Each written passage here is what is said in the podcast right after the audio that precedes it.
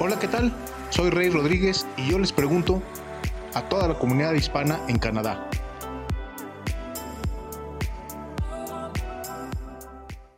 ¿Qué tal? Soy Rey Rodríguez y les doy la bienvenida a un nuevo podcast de Y yo les pregunto. Y yo les pregunto, ¿ya nos siguen en nuestras redes sociales? En Facebook e Instagram estamos como Y yo les pregunto. Y en YouTube, ayúdenos a que crezca este proyecto. Suscríbanse a nuestro canal, activen la campanita, ahí estamos como Y yo les pregunto. Y yo les pregunto, también Spotify, ¿se perdieron un podcast? ¿Quieren volver a escuchar un podcast? ¿Ya le echaron un ojo a los podcasts que tenemos en nuestra biblioteca? También ahí nos encontramos. Bueno, yo les pregunto, ¿son de los que para ustedes su mascota es más que compañía animal? ¿Es un miembro de la familia? Pero ¿saben? Si estamos dándole los cuidados que necesita, sobre todo si vive en espacios pequeños como un departamento, o qué alimentación necesita, cuántas veces al día hay que pasearlo o por cuánto tiempo. Bueno, pues para platicar de este tema nos acompaña hoy la doctora Carolina Cárcamo. Ella es médico veterinario de la Universidad de San Sebastián, de la ciudad de Concepción, ahí en Chile, pero quien actualmente radica en la ciudad de Vancouver. Y yo te pregunto, Carolina, ¿quién domesticó a quién? ¿Nosotros a los perritos o los perritos a nosotros? Hola, hola, ¿cómo están? Un gusto estar con ustedes. Y bien interesante la pregunta, ¿quién domesticó a quién? no sé, yo creo que ellos a nosotros ahora. Yo también creo con eso de que, bueno, ahora hasta psicólogos de perros hay, hazme el favor. No, y son necesarios porque le hemos causado muchas enfermedades. Pero yo creo que eh, si hay eh, algo que nos ha dado muestras de lealtad a toda prueba, son los perros, ¿no? ¿Cuántos casos no hay de gente que se murió y el perrito está en la tumba o en el hospital y no se mueve hasta que no vea a su, pues no quiero decir a su amo, vamos a decir a su compañero humano. A su amigo. A su amigo, exactamente, ¿no? Sí, son nuestros amigos. Para mí son mis, acompañantes de la vida. Sí, no, y yo creo que en, en este sentido de que quién domesticó a quién, yo creo que hay un pasaje en el libro del principito que en este caso es el zorro el que le dice al principito que cuando se domestican, aunque haya 100 mil personas más, él va a identificar al principito en particular porque ya se hace ese vínculo y aunque haya 100 mil zorros iguales, el principito va a poder identificar al zorro de entre todos los demás. es verdad. Cuando él sabe que va a llegar a las 3 de la tarde, el perrito desde las 2 ya está con ganas de vernos, de mover la colita, porque ya sabe que va a llegar, ¿no? Ellos saben y tienen eh, sus órganos de los sentidos desarrollados de forma muy distinta a la nuestra. No puedo decir que es mejor porque son diferentes. Eh, y ellos tienen también percepciones del tiempo diferentes a las nuestras. Eh, por lo tanto, sus sentidos hacen que estén mucho más alerta a otras señales que nosotros no somos capaces de percibir. O, eh, sonidos, olores, a grandes distancias. Entonces, ellos saben cuándo vamos a llegar, nos huelen a kilómetros y saben que vamos a estar ahí. Eso en el caso de los perros. Los gatos tienen otro tipo de sentido desarrollado.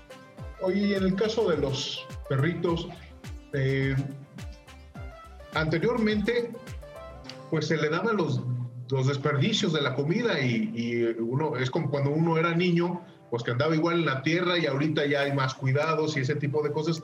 ¿Qué tanto afecta la alimentación actual a, los perros? ¿Es, mejor que antes? ¿Es más balanceada? Eh, en fin.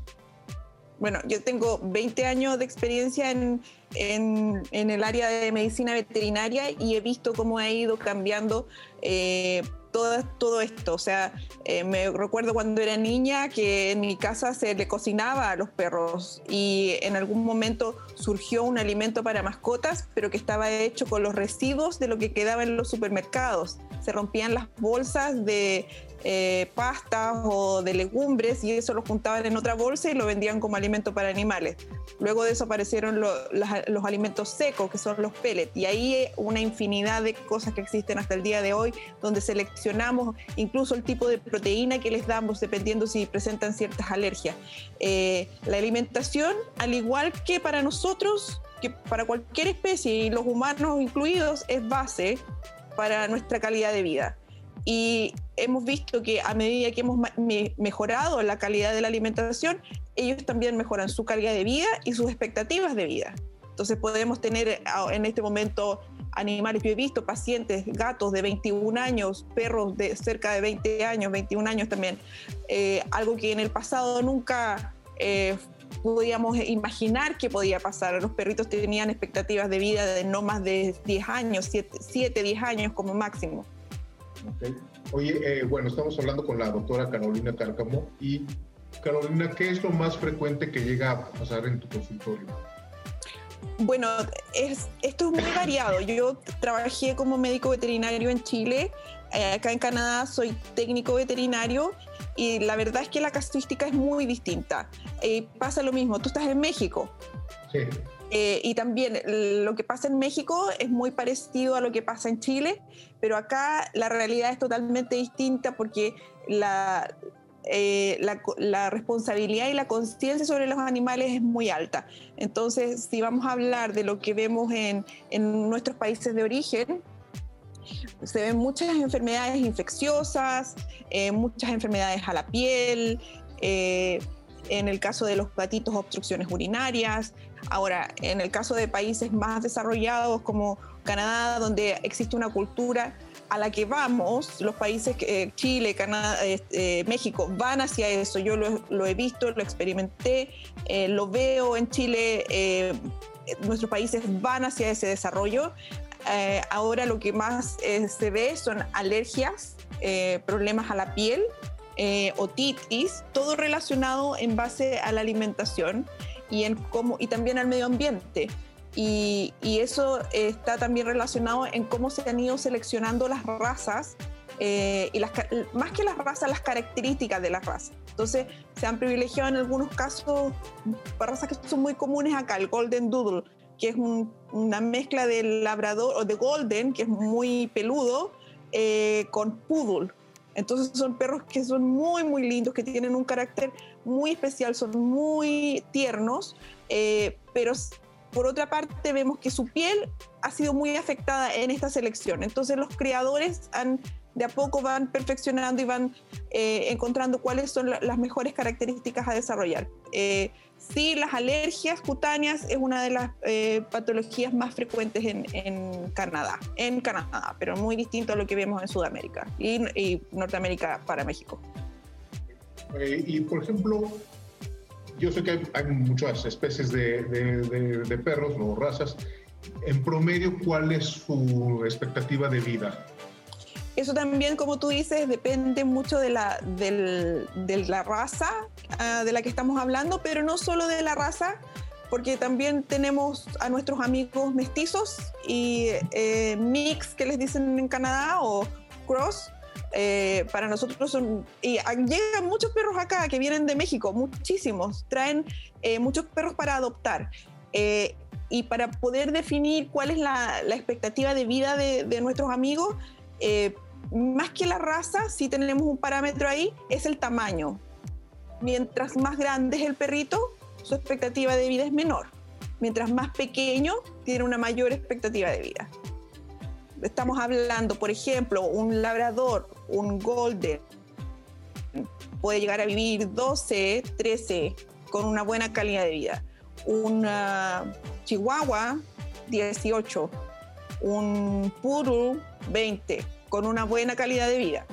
Ahora, todo esto va en rango. Cuando ya estamos hablando de animales de 8 años hacia arriba, son perritos que entran en la categoría senior y donde tenemos que ya tener mucho más atención y revisándolos anualmente con sus exámenes y ver que está todo funcionando ok. Ahora, eh, el, para el cuidado de, estas mascotas, ¿qué, ¿qué, son las recomendaciones que tú nos puedes hacer? Por ejemplo, si ya son perros mayores, adultos, vamos a decirle, eh, sacarlos a pasear obviamente es importante para, para, para, ellos. ¿Qué otras cosas? Es, es, muy importante eh, dependiendo de la, del tipo de vida que nosotros llevamos. Eh, esa va a ser el tipo de vida que nuestra mascota va a llevar, porque acordémonos que ellos nos están acompañando. Esto es cuando hablamos de perritos. Eh, entonces, si nosotros tenemos un estilo de vida sedentario, es muy probable que nuestra mascota también lo tenga.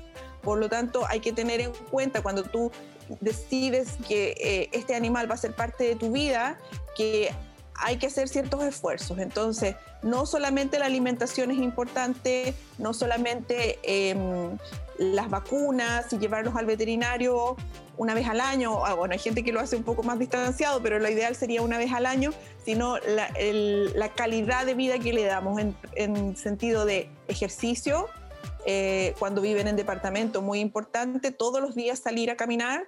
Eh, si viven en departamento, por supuesto, van a tener que salir tres veces por lo menos a, hacer sus necesidades afuera, em, pero además caminar. Para ellos es muy importante caminar eh, y dependiendo de cuáles son sus razas o cuáles, podemos decir cuáles son sus orígenes, porque tenemos nuestros mixtos que son, eh, o mestizos que son nuestros adorados, y dependiendo de cuáles son los genes que ellos tienen, van a desarrollar distintas características, pero siempre el ejercicio tiene que ir en forma diaria.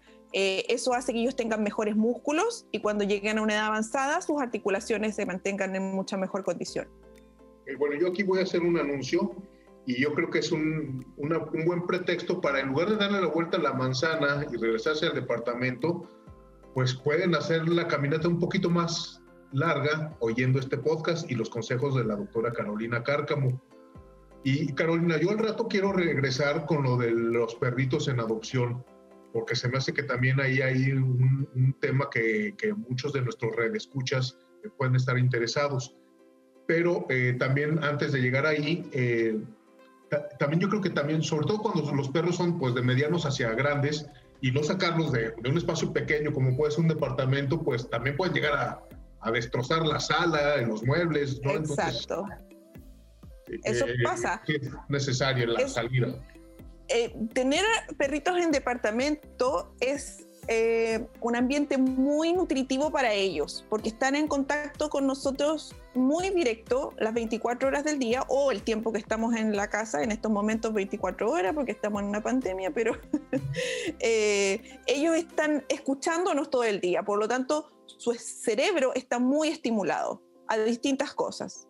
inclusive la televisión o los mismos teléfonos, eh, esas cosas también los estimulan. Por lo tanto, se empiezan a desarrollar otras áreas de su cerebro y necesitan tener más interacción. Si no los sacamos a pasear o a gastar esa energía que ellos tienen, eh, empiezan a desarrollar ciertas patologías de comportamiento. Y podemos ver casos, eh, por ejemplo, de ansiedades por separación, donde eh, ese es otro tipo de patología relacionada al comportamiento que también está eh, ligada a cuánto tiempo compartimos con ellos en la casa. Y a veces la gente cree que ellos destruyen porque sí, porque quieren destruir. Y la verdad es que en algunos de esos casos no es así, no es porque quieran o porque quieran destrozar, es porque se sienten asustados, porque se han quedado solos en la casa. Esto puede pasar después de la pandemia, es una de las probabilidades cuando los animales han estado en tan tiempo en contacto con sus propietarios, eh, cuando los dejen solos en la casa, puede que ellos destruyan algo. Y eso es miedo a que el dueño no vuelva. Entonces hay que empezar a entrenarlos de a poquitito, que vamos saliendo, pero siempre vamos a volver. Ellos lo van a ir entendiendo. Em, también tenemos casos de cachorros que están aprendiendo y explorando y en ese momento es cuando ellos empiezan a destruir todo. Un buen consejo es salir a caminar todos los días, en la mañana, mediodía y en la tarde antes de que se vayan a ya la última cena y a, dormir, eh, que gasten la energía necesaria que ellos tienen, porque son animales en crecimiento cuando hablamos de cachorros. Ellos necesitan experimentar, necesitan ver, eh, tienen, eh, están creciendo, entonces su, comportamiento también se está desarrollando. Oye, por ejemplo, en, México, que no es tan, obviamente, tan intenso el invierno como el canadiense, de hecho aquí yo creo que llegan a 25 grados y ya le están poniendo un suéter al perrito. No, no, no, no. Pero es muy común, pasa, ¿no? Allá sí. ya está matado, ¿no? Genéticamente. O sea, los bueno, ahora con el tema de las, las razas lo hace todo muy variable, pero cuando hablamos de los mestizos, ellos son perfectos. No hay mejor perro que ese, porque todos los genes que él tiene sobrevivieron y se ajustaron a las, las condiciones del clima en el que estaban viviendo. Entonces, usar protección en, eh, con chalecos o ponerles ropa, no está mal. Hay gente que dice, no, no lo haga porque lo están eh, humanizando. No, sí lo podemos usar con la forma en que corresponde. No, eh, obviamente si hay 25 grados afuera no necesita cubrirse por nada, es lo mismo para nosotros, no necesitamos ponernos una chaqueta o un abrigo si hay una temperatura adecuada. A lo mejor sí vamos a necesitar algo para sus patas si están en, en, en concreto o cemento en la acera caliente, eh, sí podríamos necesitar algo que los proteja si es que está muy caliente, eh, incluso en la playa, pero son precauciones que eh, hay que tomar en el momento en, que nos vemos expuestos a eso. Tener precaución también con los perros que tienen mucho pelo, son muy peludos, por ejemplo, poodle. en épocas de verano es muy importante que se les se corte el pelo, como se hace en forma rutinaria con estos animales que tienen pelos largos, y sí poner atención a eso. Es, muy triste, me ha tocado verlo en México también y me ha tocado verlo en Chile, em, perritos que son abandonados, que tienen estas características de pelo largo y cuando no se les corta este pelo se empieza a pelmazar y eso empieza a tirar se hacen como nudos y empieza a tirar la piel. Eso es muy, muy doloroso. Y como han sido abandonados, nadie les corta el pelo. Y en la calle tú ves un animal cubierto de motas y grandes masas de, pelo. Esos animales sí que sufren en, invierno. Entonces, si tienes un animal con pelo largo, hay que considerar antes de, decidir eh, incorporarlo en tu familia que vas a tener que llevarlo a peluquería eh, cada cierto tiempo para que se, se haga su, su fashion emergency. Oye, también había una moda eh, por, este, por cánones estéticos inventados por uno mismo, obviamente no por los perritos. Por ejemplo, en el caso de los bulldogs ingleses, que les cortaban la cola, o a muchos perros les doblan las orejas, cosas que no son en, en, realidad de, de, la genética de, de, ellos, sino modas. En el caso de los bulldog inglés, ellos nacen con la colita, sí. Esa es una raza que ha sido bueno, todas las razas se, seleccionan. Tú empiezas con dos, con una mamá y un papá, y tienen ciertas características. Después encuentras otro eh, animal que tiene esas características y los vas cruzando y vas eligiendo cuáles son las características que quieres eh, obtener. Ahora, por moda, ya esto se ha, dejado de hacer en muchos países, en Europa, en Norteamérica. Eh, la verdad es que yo no he visto, eh, de los cuatro años que llevo viviendo acá, alguien que, que haga eh, cirugías de este tipo.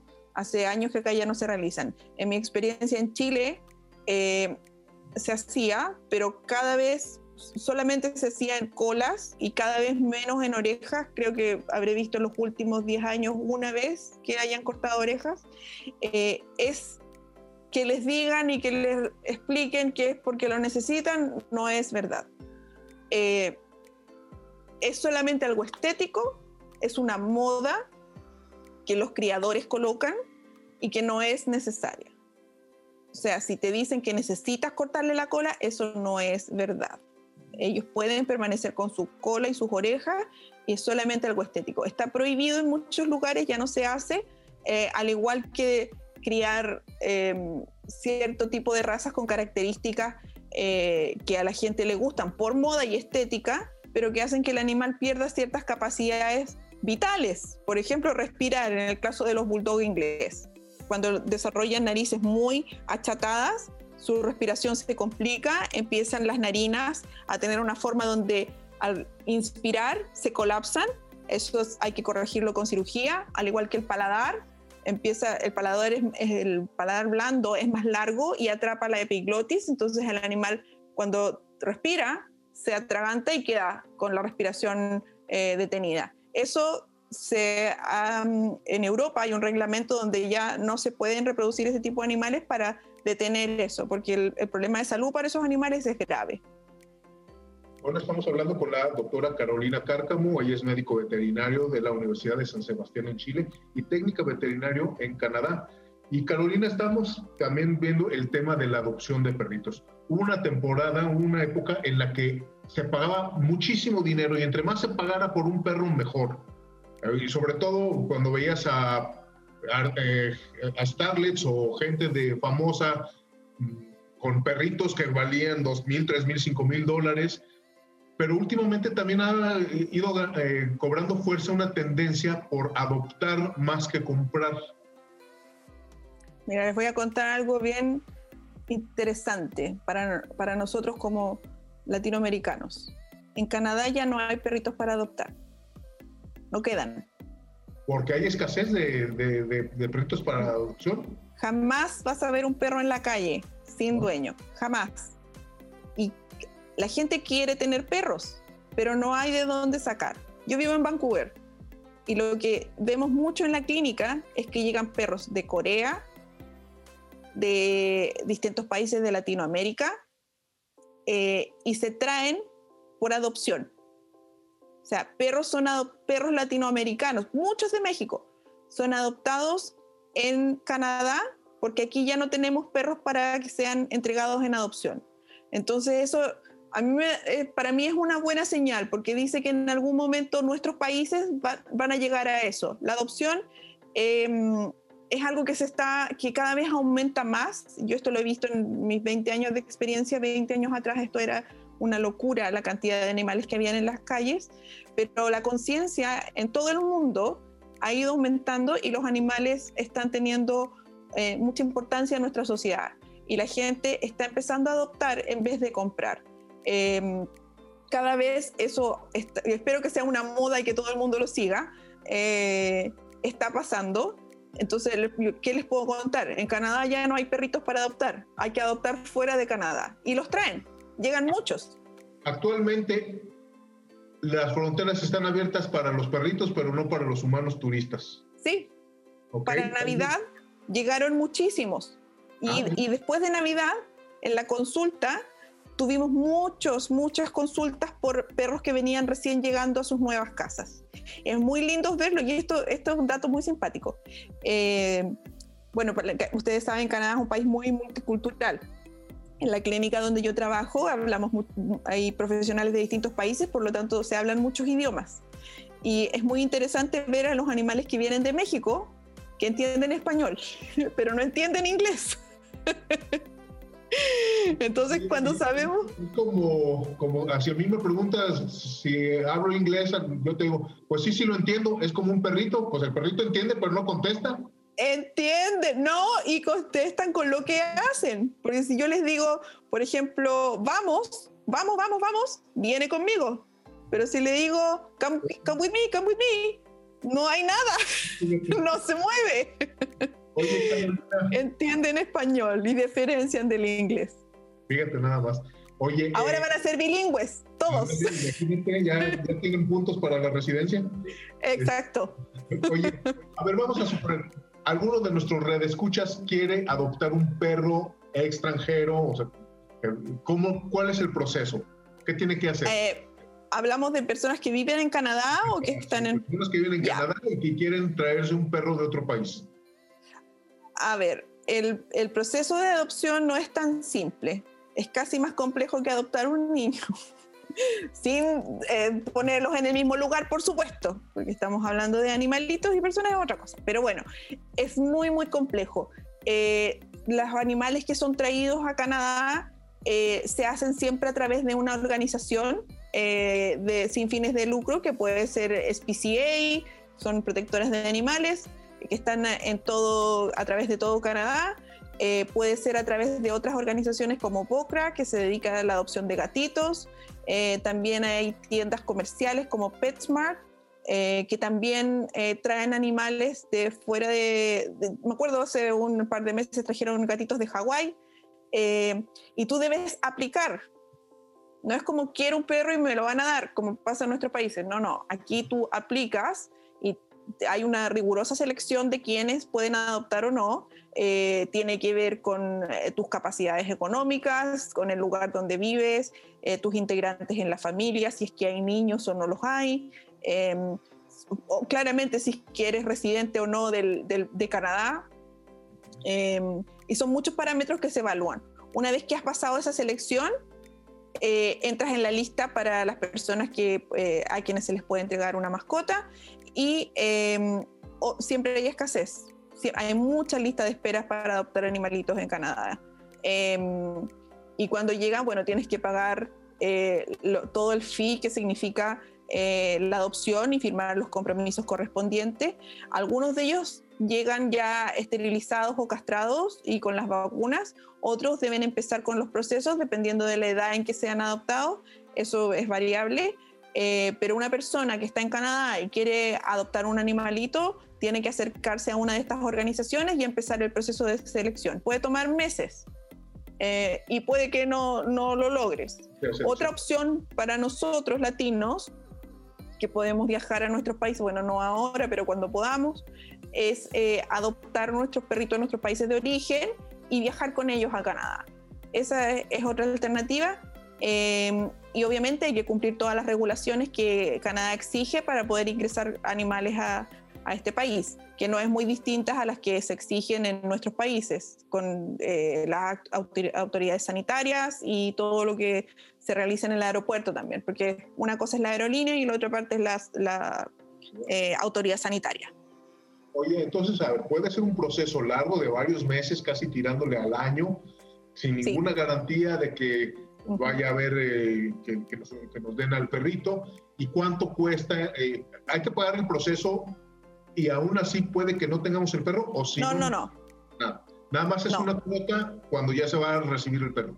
Cuando recibes el animalito. Eh, depende de las organizaciones, pero puede ser eh, entre 300 dólares y 500 dólares. Ok. Ahora, eh, y, la, y la organización que, que, se dedica a, a, colocar a estos perritos en Canadá, también obviamente tiene que, aparte de todo lo que tiene que investigar al, presunto papá adoptivo, eh, pues es que no tenga tendencias de maltrato animal, obviamente, entre otras cosas. Claramente, ¿no? Se hace toda una evaluación en policía, o sea, son una, un, una investigación importante eh, y tú haces muchas declaraciones juradas donde te comprometes a, varias cosas y nunca has, tenido ningún problema con animales previos. O sea, no, es una investigación muy rigurosa que hacen las organizaciones porque ellos no pueden eh, tomar esos riesgos de entregarle el animal a cualquier persona sin antes haberlo evaluado. Porque imagínense, el animal está en Corea y va a, viajar, va a cruzar el planeta para llegar a Canadá a encontrarse con una familia tengo muchos pacientes que vienen de Corea eh, y, no es fácil, porque el proceso es una cosa, pero después el animal llega a tu casa y piensa que viene de un ambiente totalmente distinto al, de acá, entonces tienen que aprender, hay que enseñarle, eh, hay que acordarse de que los animales aprenden todo lo básico, lo más importante, dentro de sus primeros cuatro meses. Entonces, si en esos cuatro meses no han recibido los estímulos necesarios, por ejemplo, conocer a adultos mayores, conocer niños, eh, mujeres, hombres, eh, cosas básicas del exterior, buses, autos, motocicletas, trenes, se van a asustar porque no van a reconocer eso como algo eh, inofensivo. Entonces, todo ese proceso de sociabilización eh, no sabemos cómo es para empezar porque el animal fue rescatado y una vez que llega a su nuevo hogar hay que revisar cómo está eso y ver a qué le tiene miedo. El, mismo, el lenguaje también es un problema. Obviamente ellos entienden con los tonos de voz, entienden con las señales del cuerpo, pero eh, hay que enseñarles nuevas órdenes. Sentarse, pararse, caminar, vamos. Y eso se hace con un entrenamiento, se llama reforzamiento positivo. Hay personas que se dedican a, hacer el entrenamiento. También hay, hay, mucha información en Internet de cómo hacerlo. Em, ellos aprenden, aprenden muy bien, pero lleva tiempo. Y no sabemos si ellos tuvieron algún trauma eh, anterior. Es muy difícil saber. Oye, y bueno, vamos a suponer que sí, ya, ya fui seleccionado, ya me confirmaron que me van a dar un perrito. ¿Qué sigue ahora? ¿Voy al aeropuerto? ¿Alguien me lo trae? ¿Llega por paquetería? ¿Cómo es el Mira, los últimos, bueno, hay organizaciones que tienen sus eh, respectivos caniles y oficinas y los reciben ahí y obviamente hacen todos los cuidados necesarios de un principio y, y, tú puedes, te llaman y los vas a buscar a estos lugares. O hay muchos para la Navidad se hizo, o unos días antes de Navidad llegaron al aeropuerto, eh, llegaron perros de Chile y llegaron perros de México a Vancouver. Y fueron las familias a buscarlos al aeropuerto. Entonces fue muy, muy emocionante, porque estaban todos los perritos en sus caniles, en sus, en sus eh, jaulas de transporte, en fila, y sus familias estaban esperando por ellos en el aeropuerto. Entonces fue muy, muy bonito. Y gente que lleva meses esperando por tener un perrito. Y no, no sé si se puede dimensionar lo que significa para eh, la gente que vive acá eh, adoptar un animal. Primero es muy difícil, segundo, el invierno hace que vivamos muy aislados y muy solos. Y los animales pasan a ser un integrante muy importante en nuestras familias.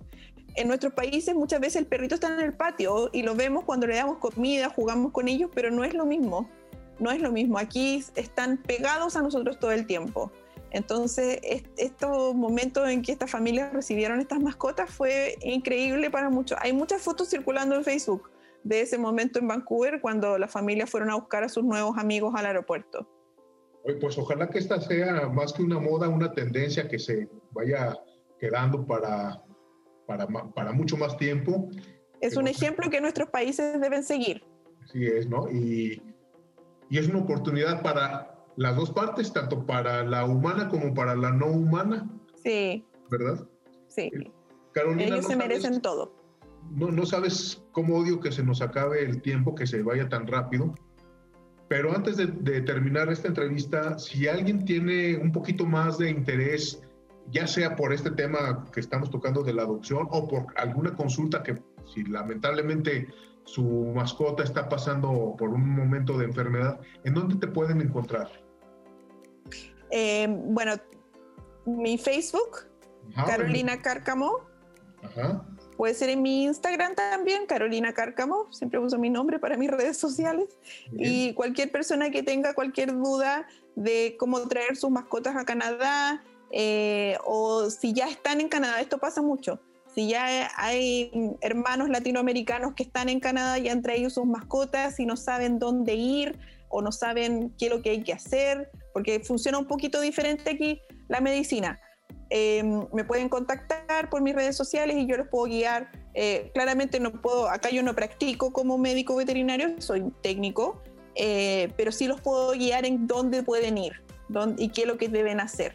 Eh, los diagnósticos serán dados obviamente por los profesionales licenciados en, en, Norteamérica para ejercer, médicos veterinarios que pueden ser también latinoamericanos, pero tienen sus licencias y yo los puedo guiar dónde, dónde llevarlos y qué hacer.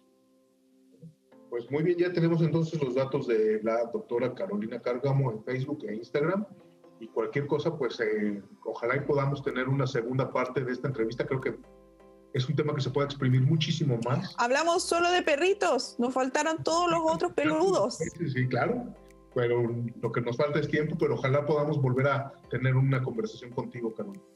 Claro, sí, podemos en cualquier momento. Muchas gracias y bueno, también a nuestros escuchas, muchas gracias. Y solamente les pido un favor, si les gustó este podcast, recomiéndenos con sus amigos. Y si no les gustó, también para que caiga otro incauto. Muchas gracias, soy Rey Rodríguez y nos escuchamos la próxima semana con más preguntas. Y yo les pregunto, ¿ya nos siguen en nuestras redes sociales?